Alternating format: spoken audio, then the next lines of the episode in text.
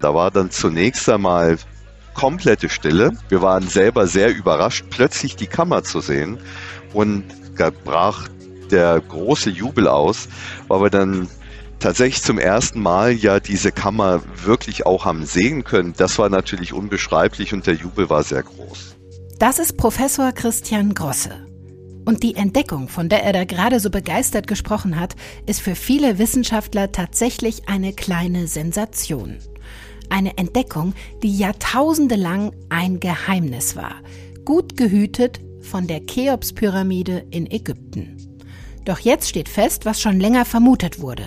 Es gibt mindestens eine große, bisher verborgene Kammer im Inneren der Pyramide. Ein internationales Forscherteam konnte jetzt zum ersten Mal die Existenz dieser Kammer nachweisen. Christian Grosse, den wir gerade schon gehört haben, ist Teil dieses Teams und wird gleich noch viel mehr zu erzählen haben. Wie erforscht man eigentlich solche Bauten, ohne sie zu beschädigen? Welche Bedeutung hat diese Entdeckung und wofür kann diese spezielle Methode der Forscher noch genutzt werden? All diese Fragen wollen wir heute im FAZ-Podcast für Deutschland klären. Ich hoffe, Sie haben Lust auf diese nicht ganz typische Folge, denn heute bieten wir Ihnen hier einen kleinen Ausflug in die Welt der Wissenschaft und eine kleine Zeitreise ins alte Ägypten. Los geht's jetzt aber erstmal am 8. März 2023. An dieser Folge haben Silvia Klaus, Kevin Gremmel und David Brucklacher mitgearbeitet. Mein Name ist Sandra Klüber und ich freue mich sehr, dass Sie auch mit dabei sind.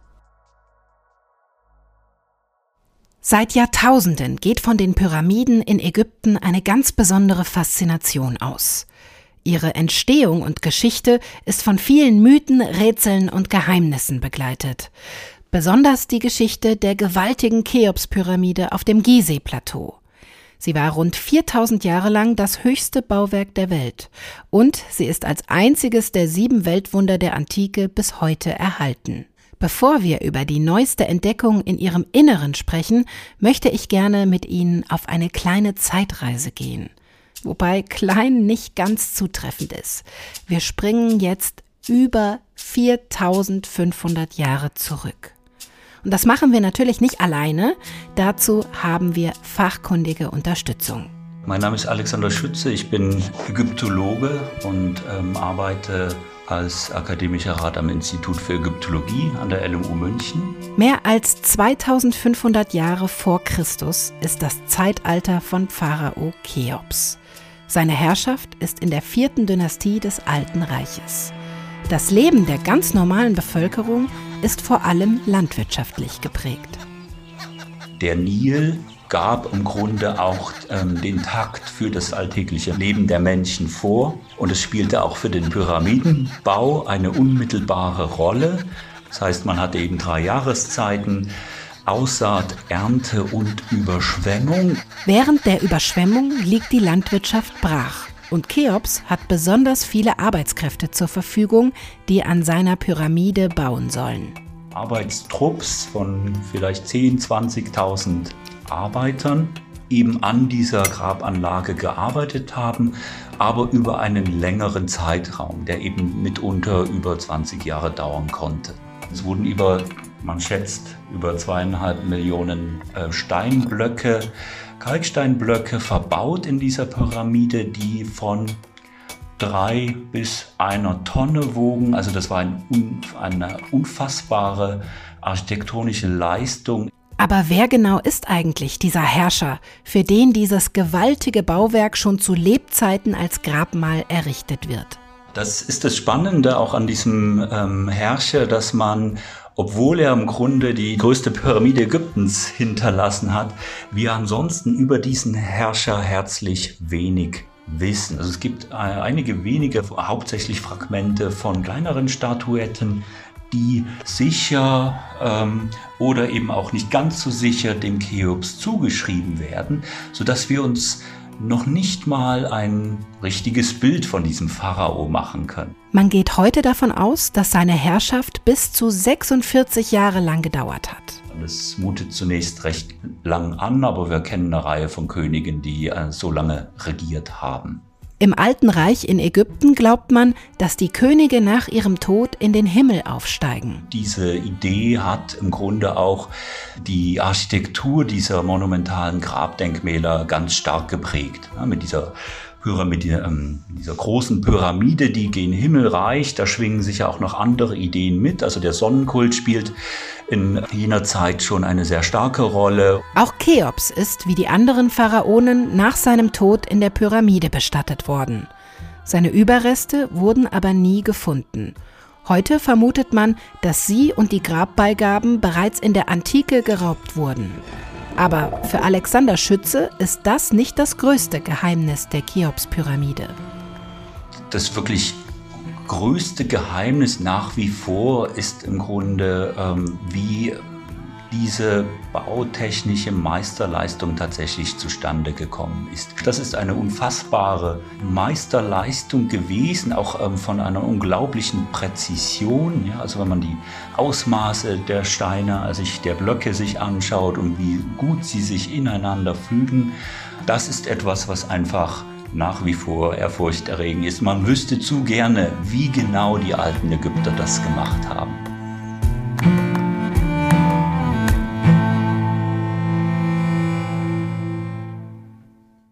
Seit Hunderten von Jahren versucht man, die Geheimnisse der Cheops-Pyramide zu lüften. Sie gilt als eines der am besten erforschten Gebäude der Welt und trotzdem wirft sie bis heute so viele Fragen auf. Und jetzt ist man wieder zumindest einen Schritt weitergekommen. Untersuchungen haben bestätigt, über dem ursprünglichen Eingang liegt ein großer, bisher unentdeckter Korridor. Bei mir im Studio ist jetzt mein Kollege Ulf von Rauchhaupt. Er schreibt für die Sonntagszeitung und ist unser Experte für das alte Ägypten. Hallo, Herr Rauchhaupt. Hallo. Ja, schön, dass Sie da sind. Sie sind ja eigentlich auch Physiker und ich glaube, das kommt uns heute im Gespräch auch gleich noch zugute, oder? Ein wenig vielleicht. Denn, so viel kann ich schon mal verraten, es wird kompliziert. Die Entdeckung dieser Kammer, die hat nämlich ziemlich wenig zu tun mit Indiana Jones Romantik. Da hat keiner einen Stein weggeschoben und mal mit der Fackel reingeleuchtet. Hier geht's um hochkomplexe Wissenschaft. Das kann man sagen, ja. Ja, und äh, denn damit, mit dieser hochkomplexen Wissenschaft, konnte jetzt ein internationales Forscherteam nach Tausenden von Jahren, in der sie unentdeckt war, beweisen, dass es in der Cheops-Pyramide eine verborgene Kammer gibt. Mhm. Diese Kammer, die liegt nur ein paar Meter über dem Eingang, der heute öffentlich zugänglich ist. Das heißt aber, tausende Touristen sind da jahrelang nichtsahnend drunter durchgelaufen. Genau, ja. Sie Kann auch? so sagen. Ich auch, ja, im vergangenen November. Wie haben Sie das denn erlebt? Welche Faszination hat diese Pyramide denn für Sie persönlich? Naja, es ist das dritte Mal, dass ich die Pyramiden besuche, aber das erste Mal, dass ich tatsächlich rein konnte. Mhm. Äh, es war vorher, als ich vorher da war, war es entweder, war es entweder geschlossen oder es war nicht genug Zeit. Und man geht da ähm, ein paar Meter über dem Ground Level durch diesen alten man nennt es Grabräubertunnel, aber es wurde angelegt unter dem Kalifen Al-Ma'um im 9. Jahrhundert. Und äh, das ist allerdings nicht der Eingang, den die alten Ägypter benutzt haben, mhm. um ihren Pharao da Richtung Grabkammer zu schieben. Dieser Eingang ging tatsächlich äh, zehn Steinlagen weiter höher, ungefähr 17 Meter, glaube ich, müssten das sein. Ging dann ähm, schräg runter in die Pyramide hinein. Und das ist dann die, der Weg, den man auch als Tourist heute nimmt. Äh, man zwängt sich da durch einen 1,20 Meter mal einen knapp über einen Meter hohen Gang über 40 Meter, bis man dann in eine große Galerie genannte, tatsächlich großen Raum kommt, eine Halle, die auch noch ansteigt bis eben zur eigentlichen Grabkammer des Königs. 1,20 Meter mal ein Meter, sagen ja. Sie, ist dieser Gang also nichts für Menschen mit Platzangst? Nein, nein, also für Klaustrophobiker ja. ist das nichts und auch nichts für Leute, die ähm, schwere Kameraausrüstung dabei haben oder, also ich musste meinen Rucksack dann auf den Bauch schnallen, sonst ja. wäre der mir abgerissen worden beim, beim Durchkrabbeln.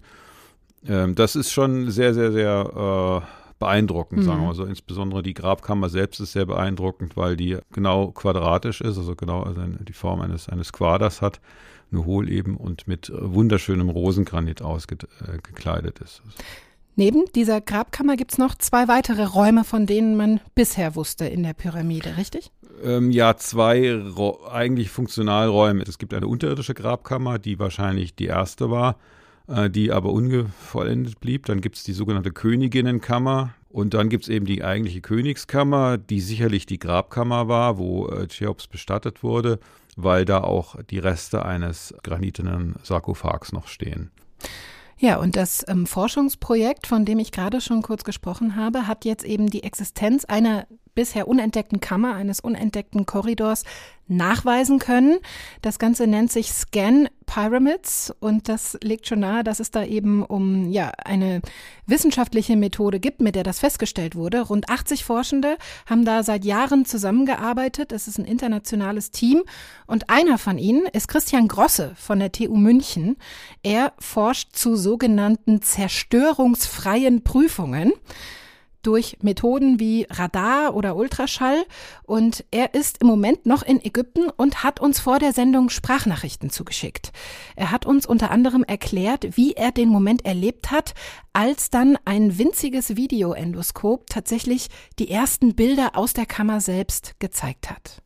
Die beiden Videoendoskope sind von unseren japanischen Kollegen mitgebracht worden und wir hatten unser eigenes äh, Videoendoskop dabei von der TU München. Wir haben das dann eingeführt in eine kleine Lücke, die wir gesehen haben und waren dann sehr gespannt selber, ob wir da ein paar Zentimeter weiter durchkamen. Es waren dann insgesamt mehr als 30, 40 Zentimeter, die wir durch diese Lücke hindurchgehen konnten und haben dann plötzlich gesehen auf unserem Kontrollmonitor vom Videoendoskop, dass wir in der Kammer waren. Da war dann zunächst einmal komplette Stille. Wir waren selber sehr überrascht, plötzlich die Kammer zu sehen und brach der große Jubel aus, weil wir dann tatsächlich zum ersten Mal ja diese Kammer wirklich auch haben sehen können, die wir in unseren Messdaten, in unseren vielen Messungen seit 2017 vorhergesagt haben, dass dort diese Kammer ist, das dann selber mit den eigenen Augen auch sehen zu können und zu sehen, wie schön die Kammer im Innern erhalten ist. Das war natürlich unbeschreiblich und der Jubel war sehr groß.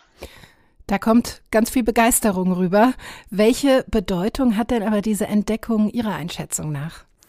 Also aus meiner Sicht ist äh, die, die Bedeutung dieser, dieser Entdeckung in der, in der Methode, mit der diese Kammer ursprünglich aufgespürt wurde. Es war nämlich so, dass 2013, glaube ich, ähm, die ersten Hinweise auftauchten, dass über dem Eingang, also hinter diesen sogenannten Chevrons, hinter diesen Steinen, riesigen steinernen Winkel, äh, dass da ein Hohlraum sein könnte. Die Hinweise kamen aus Infrarotmessungen. Ich glaube, es war damals ein kanadisches Team. Und äh, dann hat sich eben dieses Scan Pyramids Konsortium zusammengefunden, haben diese Myonenmethode angewandt, die schon lange bekannt ist und haben sie erstmal getestet an der Knickpyramide des Pharaos Snofru und haben dann 2016 ihre Geräte dann in der äh, Cheops-Pyramide aufgebaut und siehe da, haben tatsächlich Hinweise auf einen Hohlraum über dem Eingang gefunden. Und 2017, und das war dann noch das größere Aufsehen, haben sie auch nochmal ein Signal gesehen, ein riesiger Hohlraum, ähm, also Hinweise auf einen solchen riesigen Hohlraum.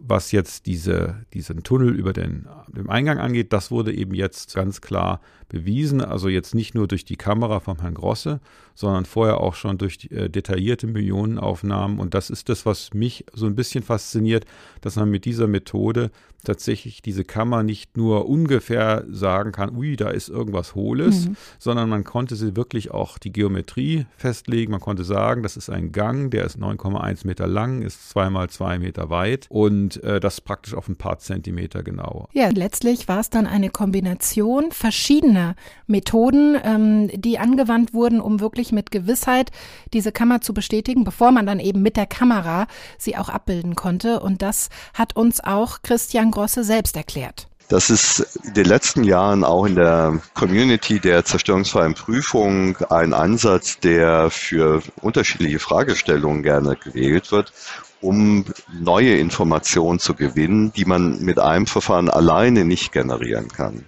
Wir haben zum Beispiel numerische Simulationen gerechnet. Wir haben Verfahren wie Georadar, Ground Penetrating Radar im Englischen genannt, Ultraschall, die elektrische Widerstandstomographie, das wird abgekürzt ERT, und endoskopische Verfahren angewendet in Ergänzung zu den schon vorhandenen Myontomographie-Daten unserer japanischen und französischen Kollegen. Ja, auch äh, Christian Grosse spricht hier von der Myonentomographie, die Sie ja auch gerade schon angesprochen hatten. Das ist ja letztlich das, was den Grundstein für diese Vermutung gelegt hat, dass es eben diese unentdeckten Hohlräume gibt. Myonentomographie klingt für mich als Laie erstmal wahnsinnig kompliziert. Es ist eine sehr abgefahrene Methode, wie ich finde, um Bauten wie Pyramiden quasi durchleuchten zu können, genau. ohne sie zu mhm. zerstören. Und jetzt kommen wir dann so langsam in den physikalischen Bereich, wo wir Ihre Expertise mal brauchen, Herr Rauchhaupt. Was ist denn bitte Myonentomographie? Ja, also das ist ein Verfahren, das nutzt äh, Myonen. Äh, Myonen sind Elementarteilchen und sie entstehen in der Atmosphäre und da wurden sie 1936 auch entdeckt, dadurch, dass kosmische Strahlung, also ähm, schwere Atomkerne und Protonen, die aus dem All auf die Erde einprasseln, mit den Molekülen der Luft reagieren und die zerschmettern und unter diesen Trümmern sind eben dann auch äh, viele Myonen. Und diese Myonen sind also überall. Mhm. Äh, Sie können sich vorstellen, so durch Ihre Handfläche pro, wird pro Sekunde ein Myon strömen. Das macht mhm. aber nichts. Die sind, ähm, die sind die Wahrscheinlichkeit, die sie, dass sie mit, dass sie da irgendwie einen Schaden nehmen, das ist minimal. Da gibt es also viel mehr andere Strahlung in der Natur, die da viel mehr ausmacht. Ja. Also äh, äh, das ist keine Gefahr, aber man kann diese Myonen eben nutzen, also letztlich muss man sich das so vorstellen wie eine Röntgentomographie, mhm. also wie ein CT.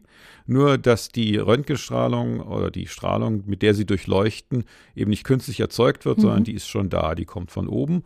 Und sie brauchen, das Einzige, was sie nur brauchen, ist ein Detektor. Also, also tatsächlich wie so eine Platte, wie es das auch genau, beim, beim Röntgen gibt. Richtig. Die wird dann in die Pyramide genau, gelegt. Genau, okay. Ja, genau. Äh, Gerade die japanischen Detektoren, die sehen auch genauso aus mhm. wie Platten, die werden dann auf den Fußboden gelegt. Mhm. Und äh, es dauert allerdings äh, so eine Röntgen- oder so eine Myonentomografische Aufnahme dauert Monate, ja. äh, weil man eben sehr, sehr viele Myonen abwarten muss, bis mhm. man genug zusammen hat. Und diese Myonentomographie, das ist gar nichts Neues. Also die ersten myonentomografischen Aufnahmen stammen sogar aus dem Jahr 1955. Da hat man in Australien die Gesteinsdicke über einem Tunnel ähm, ähm, ermittelt mit dieser Methode, konnte allerdings noch keine Geometrie damit, damit. Das hat man mit Geigerzählern gemacht, die konnten keine Richtungen sehen. Da konnten wir nur sehen, ob Myonen da sind oder nicht oder wie viele da sind, aber man konnte nicht sehen, woher sie kommen. Ja, und heute nutzt man das Ganze eben wie eine Art bildgebendes Verfahren. Mhm. Und äh, neben dieser Kammer, die jetzt tatsächlich nachgewiesen werden konnte, hat man ja auch schon vor einigen Jahren eine möglicherweise noch viel größere Kammer oder einen noch viel größeren Hohlraum im äh, Inneren der Pyramide deutlich weiter oben festgestellt. Big genau. Void wird es in der Wissenschaft genannt. Was weiß man denn darüber? Ja, das war eben die große Sensation 2017, mhm. dass man mit den Mionengeräten, die man aufgestellt hatte, dann eben nicht nur über dem Eingang was sah, sondern eben auch ähm, oberhalb der großen Galerie. Dieser Hohlraum hat eine wesentlich größere Dimension. Er ist äh, fast sogar so groß wie die große Galerie selbst, ist mhm. aber nur etliche Meter oben drüber. Ja, und das ist jetzt die große Frage, was das ist. Die Vermutung liegt natürlich nahe, dass es sich auch um so einen ähnlichen Hohlraum handelt wie der jetzt entdeckte äh, sogenannte North Facing Corridor. Was er für eine Funktion hatte, darüber kann man nur spekulieren. Also die mhm. meisten Bauforscher, von denen ich so gelesen habe, halten es für wahrscheinlich, dass es sich um Entlastungsstrukturen handelt. Also mhm. man möchte praktisch die begehbaren Hohlräume wie die Grabkammer, die große Galerie schützen, statisch äh, vor der Auflast der mhm. Millionen Tonnen, ich glaube ungefähr zwei Millionen Tonnen Kalkstein äh, sind in der großen Pyramide verbaut. Wahnsinn. Bei der großen Galerie, und das ist jetzt das große Rätsel, also es ist jetzt längst nicht so, dass jetzt alle Rätsel geklärt sind mhm weil diese große Galerie ist eigentlich auf in einer Weise gebaut, ähm, wo auch die alten Ägypter hätten wissen müssen, dass es da eigentlich keiner Entlastung bedarf. Hoffnung bleibt, dass man natürlich jetzt mit der Millionenmethode vielleicht diese, diesen Big Void nochmal genauer bestimmt, also da auch genauer die Geometrie feststellt. Aber das ist sehr viel schwieriger als bei der bei dem Korridor, der jetzt entdeckt wurde, weil er eben so weit weg ist von den Kammern, in denen man die Detektoren aufstellen kann. Und Professor Grosse sagt aber, dass das Team natürlich auch in diesem Bereich weiter forschen will. Wir haben natürlich hier intensiv schon darüber diskutiert und auch ein Konzept entwickelt, wie wir diese Untersuchungen dann durchführen können an der, äh, in diesem Bereich mit Radar und mit Ultraschall zunächst. Wir sehen eine äh, sehr gute Chance, das von der Grand Gallery aus zu machen, und zwar von dem oberen Bereich, dem Deckbereich der Grand Gallery. Technisch gesehen ist das dann auch nochmal sehr anspruchsvoll, weil Messungen aus dem inneren Bereich der Pyramide oder im inneren Bereich der Pyramide aufgrund der Seiten- und Rückwandreflexionen dann nochmal etwas schwieriger sind durchzuführen. Sie hatten ja gerade auch schon, Herr Rauchhaupt, gesagt, dass eigentlich äh, ja die größte Bedeutung dieser Entdeckung für Sie ist, dass diese Methode eben so erfolgreich funktioniert hat, um die Kammer zu lokalisieren. Und auch Professor Grosse hat uns vor der Sendung gesagt, dass das ganze Team mit dieser Methode auch an anderen Orten weiterarbeiten möchte. Zunächst liegt ja sehr nahe, die anderen beiden Pyramiden auf dem Gizeh-Plateau die Kefren-Pyramide und die Menkaure-Pyramide zu untersuchen. Tatsächlich haben unsere Untersuchungen da vor einiger Zeit auch schon begonnen. Sehr viel mehr kann und möchte ich aber dazu noch nicht verraten. Wir haben da einige Kandidaten für Anomalien entdeckt und da muss man einmal abwarten, was die Datenanalyse anbelangt. Wir haben eine ganze Reihe an Plänen, auch diese Technik in anderen Bereichen einzusetzen, nicht nur in dem Bereich der Pyramiden, sondern auch in Bereichen, wo wir die Kulturgüter zerstörungsfrei untersuchen können im Hinblick auf Schädigung. Das ist auch eine Sache, Degradation nennen wir das, ähm, wo jetzt zum Beispiel durch Umweltschäden, durch Lasten, durch Ermüdungsverhalten äh, wichtige äh, Weltkulturgüter Schaden nehmen. In welchen Bereichen wird diese Methode, also diese Kombination der verschiedenen ähm, Methoden schon genutzt oder noch genutzt? Äh, einmal im Bergbau, mhm. insbesondere bei Uranvorkommen ähm, wird das gemacht, dass man praktisch die Myonendetektoren in Bohrlöcher versenkt und dann guckt, wie viele Myonen da anguckt und dann schaut, wie dicht ist dann das Gestein und sind dann vielleicht dann Uranerzvorkommen dort mhm. oder nicht. Es wird angewandt bei äh, Vulkanen, äh, das ist eine recht berühmte Anwendung. Man kann nämlich, wenn man äh, Detektoren so aufstellt, dass praktisch der zwischen, zwischen dem Himmel und dem Detektor der Vulkan ist, dann kann man praktisch den Vulkan durchleuchten. Und das ist deswegen interessant, weil man dann Magmabewegungen äh, feststellen kann, ob die Magmakammer jetzt gefüllt ist oder nicht. Und das äh, könnte einen helfen, dann Vulkanausbrüche vorherzusagen oder zumindest mal zu forschen, zu erforschen, wie dieser oder jener Vulkan genau im Inneren aufgebaut ist. Und schließlich ist die, berühmt wurde es auch ähm, vor einigen Jahren in Fukushima, als man mhm. fest, wissen wollte, bei den havarierten Reaktoren, zumindest einer davon war ja der Verdacht, dass da dass, dass der Kern komplett geschmolzen ist. Und in der Tat konnte man das feststellen. Man kann ja nicht rein, das ja. ist ja viel zu sehr äh, verstrahlt. Und äh, da hat man dann Millionendetektoren aufgebaut und hat ähm, ähm, gesehen, dass tatsächlich äh, da nichts mehr drin ist von dem Kernbrennstoff, sondern der ist geschmolzen und woanders hingeflossen. Das sind allerdings, das muss ich jetzt zur Klarstellung auch sagen, das ist jetzt rein die Myonentomographie. Ja. Dieses Zusammengehen von Methoden der Myonentomographie mit diesen zerstörungsfreien Prüfverfahren, die der Herr Grosse zum Beispiel anwendet, ähm, das ist eine recht einmalige Geschichte. Also eine beeindruckende Forschungsmethode, die da angewandt wurde und die der Cheops-Pyramide ein weiteres Geheimnis entlockt hat. Was glauben Sie, wie viele Geheimnisse schlummern da noch? Oh, ich fürchte nicht mehr allzu viele. also ich fürchte, äh, die Vorstellungen, die jetzt teilweise da kursieren, dass sich vielleicht noch eine Grabkammer findet, wo dann wirklich der Pharao noch drin liegt, ja.